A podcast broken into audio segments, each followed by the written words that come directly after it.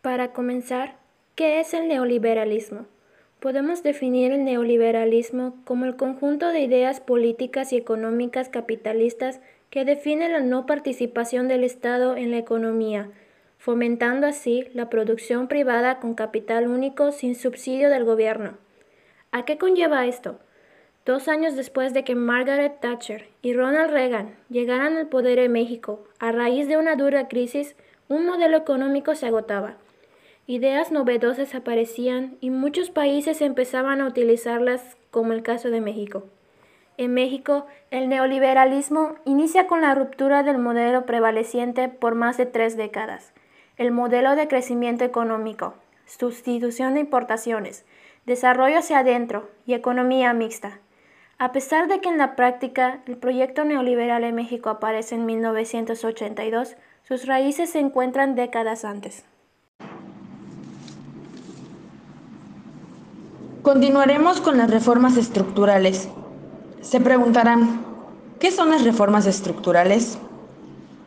Estas son el conjunto de medidas que modifican las estructuras de una economía, es decir, reformas que se realizan en el marco institucional y regulatorio en el que se operan los agentes socioeconómicos.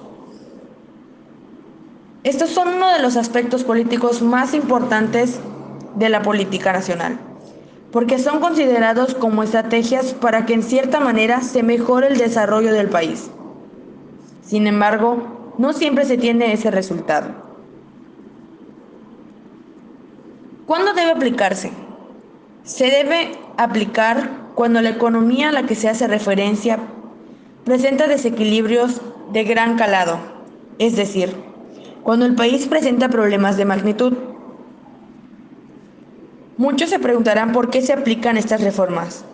Pues existen muchos motivos por los que se puede llevar a cabo una reforma. Les mencionaré algunos ejemplos. Grandes niveles de desigualdad en el país. Una elevada tasa de desempleo sostenida en el tiempo. Grandes problemas de endeudamiento público o privado. Incrementar la productividad. Decremento del Producto Interno Bruto, PIB Así como estos, hay muchos más con los que se puede aplicar la reforma.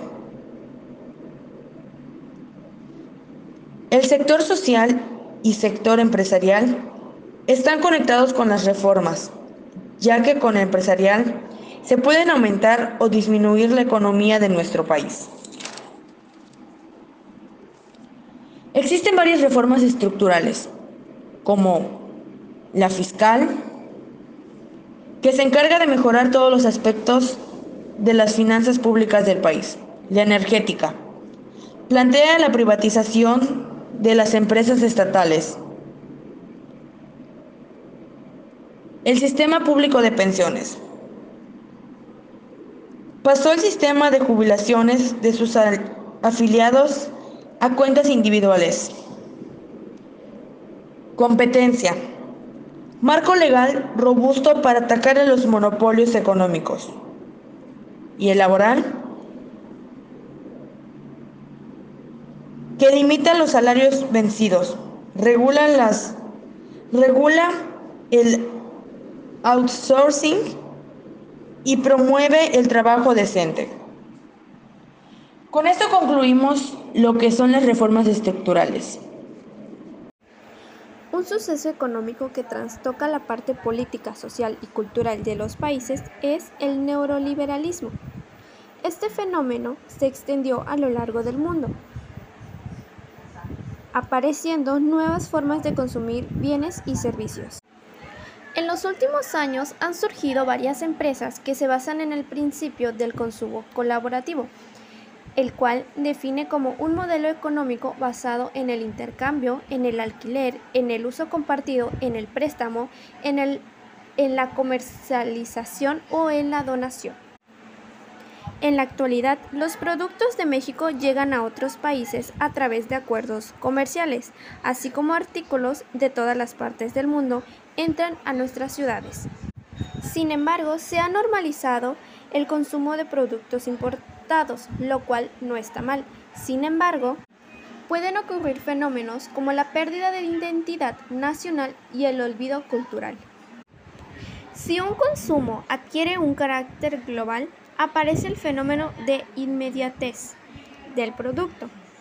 Es decir, cada día duran menos, ya que el producto se renueva o en otras palabras se actualiza y las personas mayormente consumen lo que está de moda, todo lo actualizado en los productos. Otro patrón de consumo importante es el crédito. La deuda y el crédito es una alternativa para pagar inversiones productivas. Estas inversiones generan suficientes ingresos a futuro para poder cubrir las deudas adquiridas. Sin embargo, ahora es común que el crédito se use para consumir y no para invertir. La inversión puede ayudar al pago de las deudas en el futuro, en cambio el consumo no lo hace. Existen muchas formas de consumo y cada día se van sumando una más, ya que con la actualización y la renovación de productos o servicios, se van creando estas formas de consumo. Un ejemplo sería la llegada de la pandemia. Esto provocó el comercio electrónico o la compra de contenido digital. O bueno, tal vez antes no se utilizaba tanto como hoy en día. Otro ejemplo sería los servicios de Internet, servicios de telefonía, de basura, de agua, energía eléctrica, servicios de educación, servicios de la salud, aparatos electrónicos, servicio de entretenimiento, entre otras.